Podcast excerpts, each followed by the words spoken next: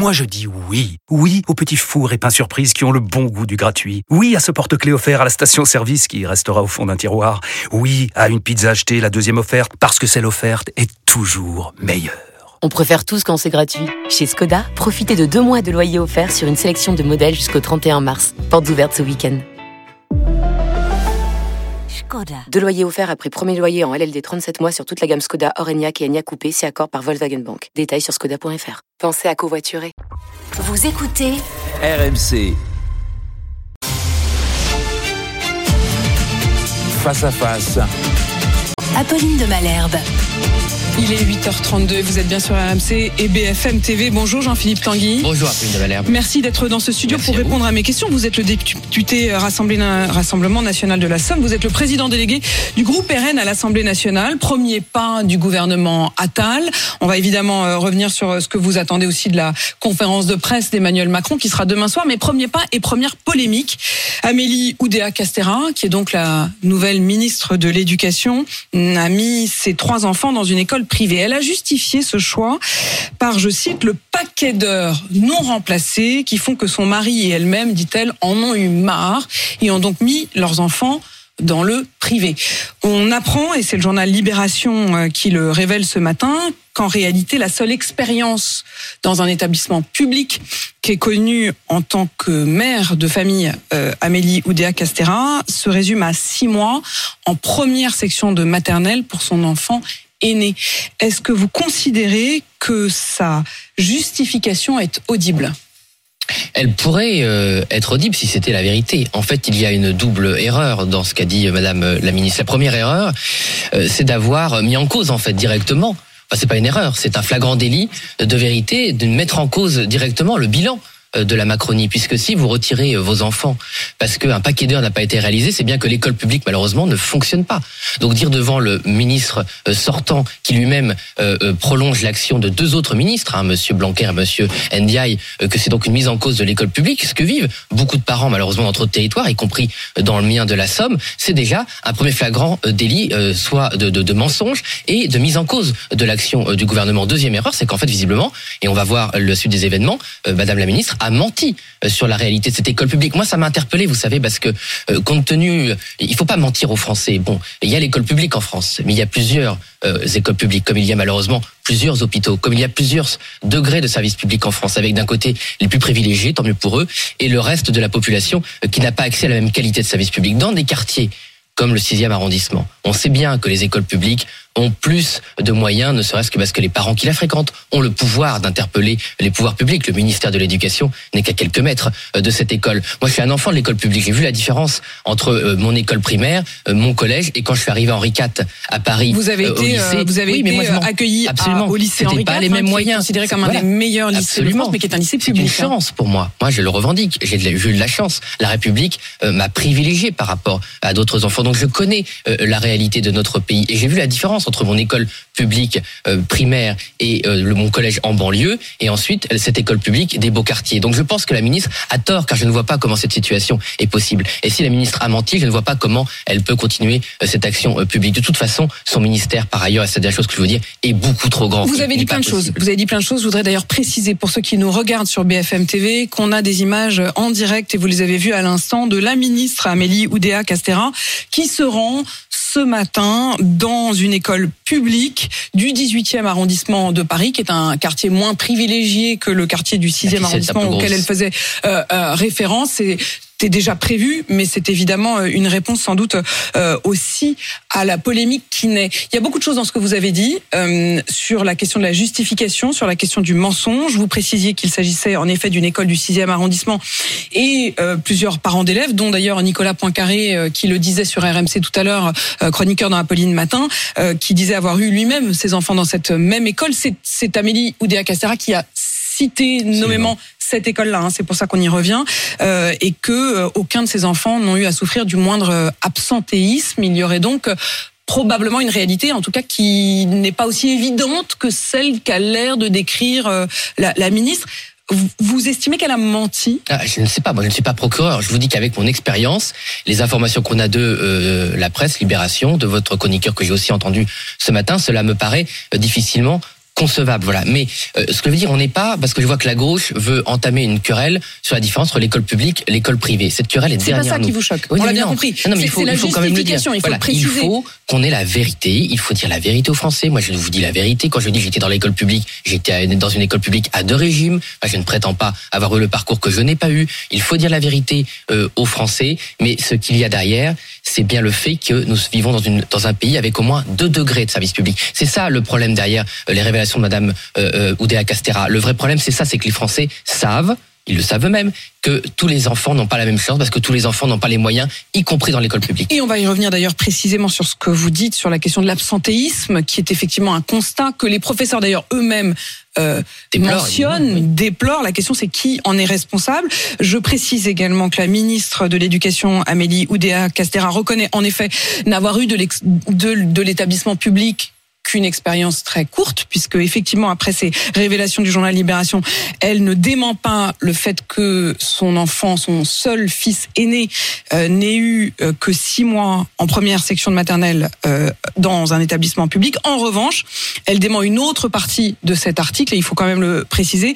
L'article a recueilli le témoignage de l'ancienne maîtresse de l'enfant d'Amélie Oudéa Castera. La maîtresse dit que les parents de cet enfant, donc Amélie Oudéa Castera et son mari, souhaitaient faire sauter une classe à cet enfant, le faire rentrer directement en deuxième maternelle, ce que l'école euh, estimait euh, ne pas être justifié.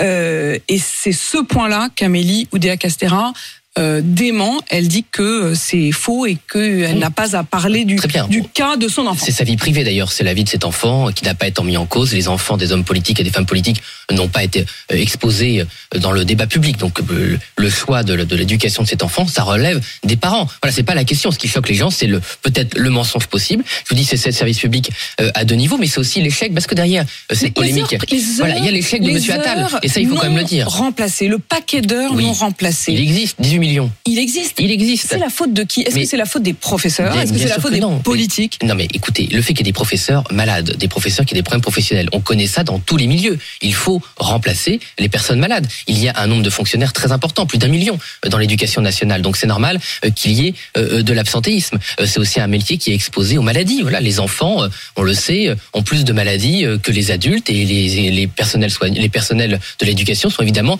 exposés à ces maladies. Mais rappelons le bilan de Monsieur Attal, qui a mis en place la politique une fois plus de Monsieur Blanquer, de Monsieur Papendiaï. Euh, Il y avait le pacte enseignant euh, qui était censé, avec des avantages, euh, comment dire, de, de- des heures mieux rémunérées, de pouvoir combler ces heures. Eh bien, le pacte enseignant, contrairement à ce qu'a dit Monsieur Attal, n'a pas fonctionné. On a seulement 20% euh, environ d'enseignants qui ont choisi ce pacte, malgré des avantages, comment dire, in- intéressants. Donc, il y a sans doute une mauvaise gestion de Monsieur Attal, une mauvaise proposition autour de ce pacte, alors qu'il en faudrait 30% euh, pour que les heures soient honorées. Parce qu'on a beaucoup de com, et même si je vois que maintenant l'esprit critique euh, se réveille sur Monsieur Attal, qui a fait euh, des annonces qui étaient intéressantes, puisque c'était euh, souvent inspiré, pour pas dire tout le temps inspiré, du programme de Marine Le Pen sur l'éducation, mais la réalité, dans la gestion de l'éducation nationale, dans ce ministère du temps long qu'est l'éducation nationale, Monsieur Attal a- n'a pas un bon bilan et il n'a pas euh, solutionné ou commencé à solutionner le problème des heures manquantes. Et c'est ça ce que relève en fait la polémique autour de Madame Oudéa Castera. Euh, c'est pas le destin de son enfant qui mérite d'être préservé. Jean-Philippe euh,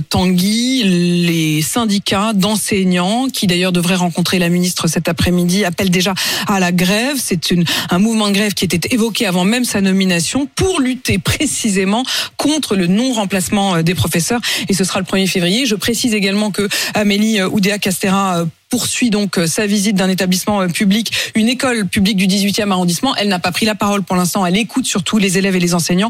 Si elle s'exprimait sur ce point, on euh, le jouerait évidemment en direct. Vous pourriez euh, l'entendre, euh, la ministre, à, à tout moment. Euh, 8h41, Jean-Philippe Tanguy. Vous le trouvez sympathique, Gabriel Attal? Oui, mais moi je suis pas là pour accabler. Moi, je, vous savez, j'essaie d'être cohérent. Il était sympathique quand il était ministre des Comptes Publics, même s'il avait un très mauvais bilan sur lequel je l'ai toujours attaqué. Il était sympathique quand il était ministre de l'Éducation.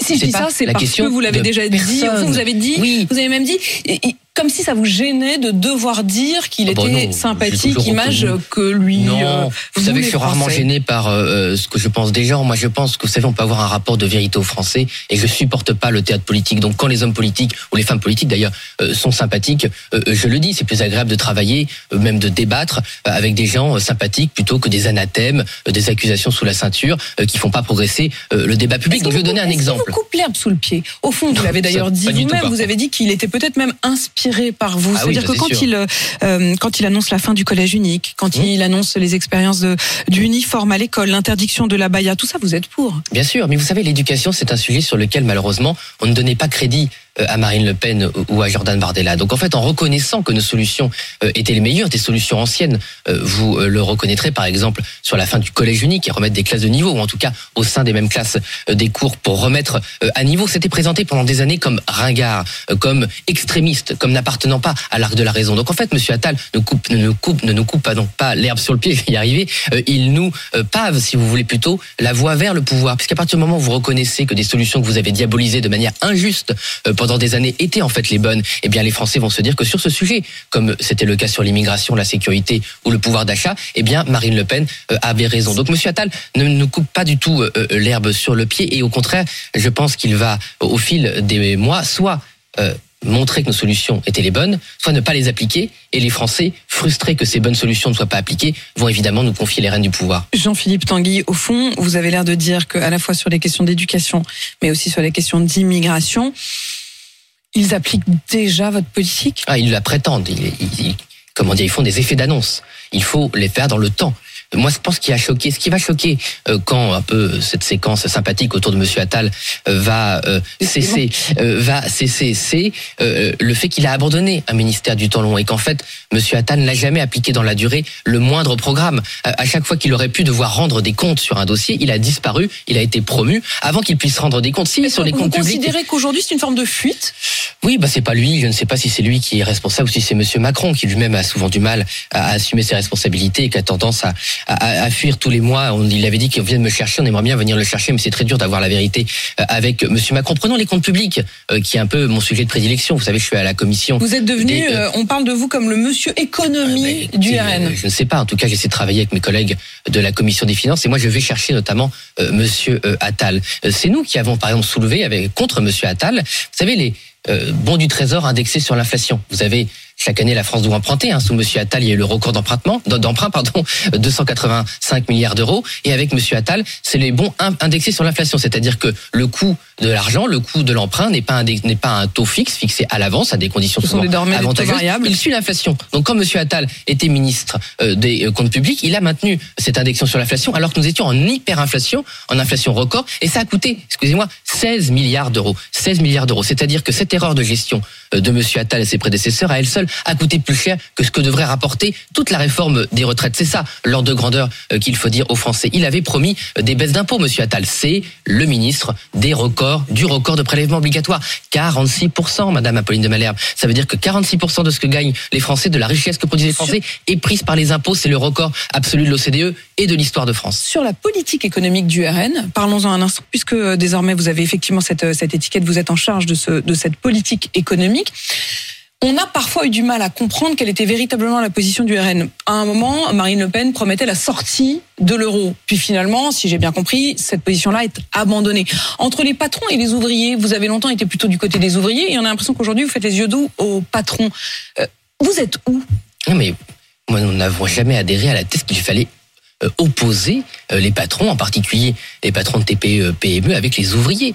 Et, euh, moi, je suis inspiré, et je, Marine Le Pen est inspirée de l'idéal gaulien, mais de l'idéal gaulien. Mais je vais répondre sur les patrons, il n'y a pas de problème. Mais euh, vous savez, pour créer de la richesse, il faut que tout le monde travaille ensemble. C'est ça euh, le sens de l'esprit gaulien de l'économie, c'est dépasser le clivage de classe euh, qui ne rapporte rien et qui ne, ne sert à rien, en particulier aux ouvriers. Ce qu'il faut, c'est produire en France. Pour produire en France, il faut des entrepreneurs, il faut des ouvriers qualifiés, il faut des ingénieurs, euh, il faut euh, des Françaises et des Français euh, qui ont une éthique du travail. Et c'est ça qui a fait la force de notre pays. Par contre, nous, on a toujours dénoncé, vous le savez, je le dénonce encore cette année, euh, les abus d'une certaine euh, oligarchie le nombre, euh, le montant aujourd'hui euh, des dividendes versés, 97 milliards, record absolu de, de, de, de, l'histoire de France, euh, dont une hausse de, on atteint 30 milliards de rachats d'actions. C'est quoi les rachats d'actions? C'est que des multinationales effacent de la valeur, détruisent de la valeur au lieu de le réinvestir. Aujourd'hui, et c'est ça qui est grave, euh, le, le montant des dividendes versés aux actionnaires est supérieur aux investissements. C'est-à-dire qu'on a une partie du capitalisme français, mais du capitalisme mondial qui devient fou. À partir du moment où vous versez des dividendes records supérieurs à ce que vous investi- investissez dans l'économie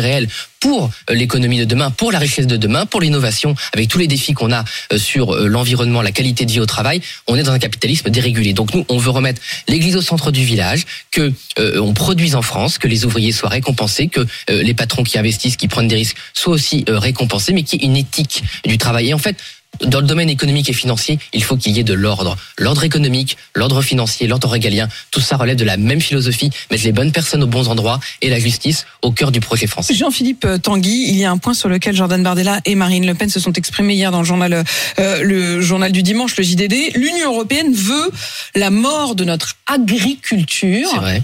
Pourquoi vous dites pas merci au contraire à l'Union européenne Il n'y a pas de quoi de dire merci. Madame, 9 la- milliards. Madame la France est énorme. Les Français, Vous savez, les écoutez, agriculteurs vous français savez, et je sais, je chaque sais, année je sais que vous le 9 savez. milliards d'euros. Nous Non. sommes le pays qui reçoit le plus d'argent de l'Union européenne. Nous sommes aussi le pays avec l'Allemagne qui donne le plus d'argent à l'Union européenne. Je le sais parce que je suis votre antenne.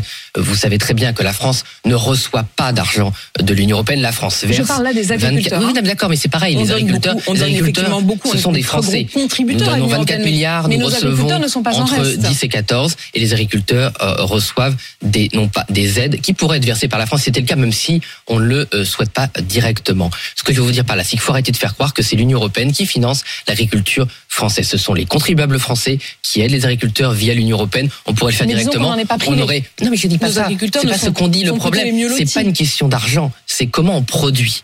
Ce que veulent les agriculteurs. Moi, je suis de la Somme, qui est une région agricole depuis le Moyen Âge. C'est une région qui a nourri notre pays depuis très longtemps. Le cas des betteraves que vous connaissez, nous sommes une région euh, betteravière euh, qui est gênée par sa production avec des mauvaises réglementations. Quand Jordan et Marine attaquent l'Union euh, européenne, c'est pas sur les montants financiers qu'ils donnent euh, à l'agriculture, c'est cette réglementation qu'on appelle de la ferme à la fourchette qui prévoit, selon tous euh, euh, les rapports d'experts, selon la commission elle-même, une baisse de la production agricole de 15% et paral- une baisse de la production agricole européenne et française. Et parallèlement parallèlement une hausse des importations avec des traités de libre-échange, encore avec la Nouvelle-Zélande, qui fait importer, en l'occurrence de la viande, euh, du bout du monde vers l'Union européenne au mépris des engagements Vous euh, vous- climatiques vous et de la qualité de production des Vous agriculteurs. imaginez qu'une colère des agriculteurs en France puisse advenir euh, de manière aussi flagrante et importante qu'elle ça a été le cas aux Pays-Bas, que c'est le cas en ce moment même en Allemagne. On sait qu'aux Pays-Bas, ça fait partie de ce qui a aussi conduit euh, l'un de, de vos alliés euh, au pouvoir, Widers. en tout cas gagner euh, élections. Oui, euh, vous savez, cette colère, elle a commencé, pour le moment de manière plutôt constructive. Les agriculteurs renversent les panneaux à l'entrée de nos communes euh, rurales pour manifester leur mécontentement. Ça fait plusieurs mois. Je regrette qu'au budget, il n'y ait que le groupe Rassemblement National euh, qui ait voté contre la hausse des taxes sur le carburant qui permet aux tracteurs euh, de rouler. Hein, Même les républicains au Sénat et à l'Assemblée nationale ont accepté cette hausse de taxes qui a mené à la fronde en Allemagne. Il faut reproduire en France. Moi, je l'ai dit dans ma profession de foi à mes électeurs dans la Somme, parce qu'il y a un conflit aujourd'hui entre Pour- les nouveaux vous, ruraux. c'est- c'est Il la faut colère à venir, en la France. colère des Mais bien sûr, les agriculteurs travaillent très dur. Euh, Ils sont euh, insultés, conspués par une partie, euh, notamment de la gauche, qui fait croire que ce sont des empoisonneurs avec les pesticides, des meurtriers avec les animaux, alors que évidemment ils font, ils sont exemplaires à travers le monde. hein. Tous les classements montrent que les agriculteurs français sont ceux qui respectent le plus les réglementations, le plus le bien-être animal. Donc ils ont fait tous les efforts pour convenir à la réglementation et on leur met toujours plus euh, sur la tête et ils ne sont pas rémunérés à juste titre. Et on fait rentrer, c'est ça qui est grave, Madame de Malherbe, on fait rentrer parallèlement des produits qui sont produits dans des mauvaises conditions, des conditions contraires à ce qu'on impose à nos agriculteurs depuis l'étranger avec les traités de libre-échange. C'est ça que l'on condamne dans l'Union européenne. Euh, C'est pas le fait qu'on verse de l'argent. Et il faut le dire, euh, les agriculteurs rêveraient de ne pas avoir besoin des aides et des subventions. Les agriculteurs, ils veulent vivre de leur travail. Donc il faut aussi que les Français sachent que les agriculteurs français, ils demandent à vivre de leur travail. S'il pouvait ne plus y avoir ces 9 milliards d'aides dans un monde idéal, eh bien ils seraient bien contents. Jean-Philippe Tanguy, Emmanuel Macron euh, s'exprimera euh, demain soir dans une conférence de presse. Gabriel Attal devrait prononcer son discours de politique euh, générale mardi prochain euh, devant vous, les députés. Qu'est-ce que vous attendez de ces deux discours? Mais déjà, il y a une confusion encore dans, dans la répartition des pouvoirs.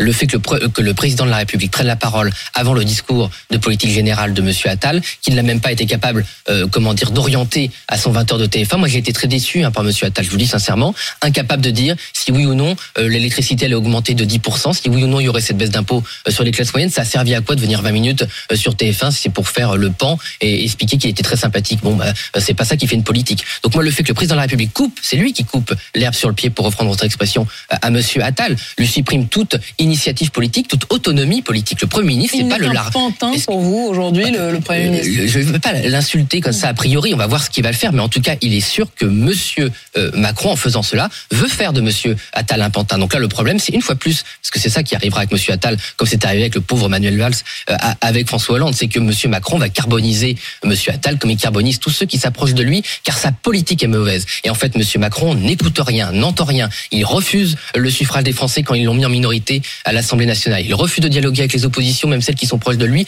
Il les humilie. Il a encore humilié euh, les Républicains avec Madame Dati. Qu'est-ce que c'est que cette méthode où on prend des gens, euh, où on trahit les gens euh, dans leur dos, tout en prétendant vouloir leur tordre la main? Voilà, ce qui est très choquant dans Monsieur Macron, c'est cette volonté de. On a l'impression de vouloir laisser un champ de ruine derrière lui, ruine de la République, ruine de la répartition des pouvoirs, ruine du régime parlementaire, tout en prétendant protéger la République. Donc vraiment, les Français verront, je l'espère, à l'usage, et j'ai envie de dire malheureusement à l'usure avec Monsieur Macron, que euh, Marine Le Pen sera celle qui rétablit aussi nos institutions, l'esprit de nos institutions, un président qui préside, Marine Le Pen, un premier ministre euh, qui gouverne, euh, Jordan Bardella, et la France ira mieux. Car si le général de Gaulle a pensé à cette répartition du pouvoir, c'est qu'il avait une idée, je pense, assez solide de l'histoire et du destin de la France. Jean-Philippe Tanguy, merci d'avoir répondu à mes questions ce matin. Je rappelle que vous êtes le député Rassemblement national de la Somme.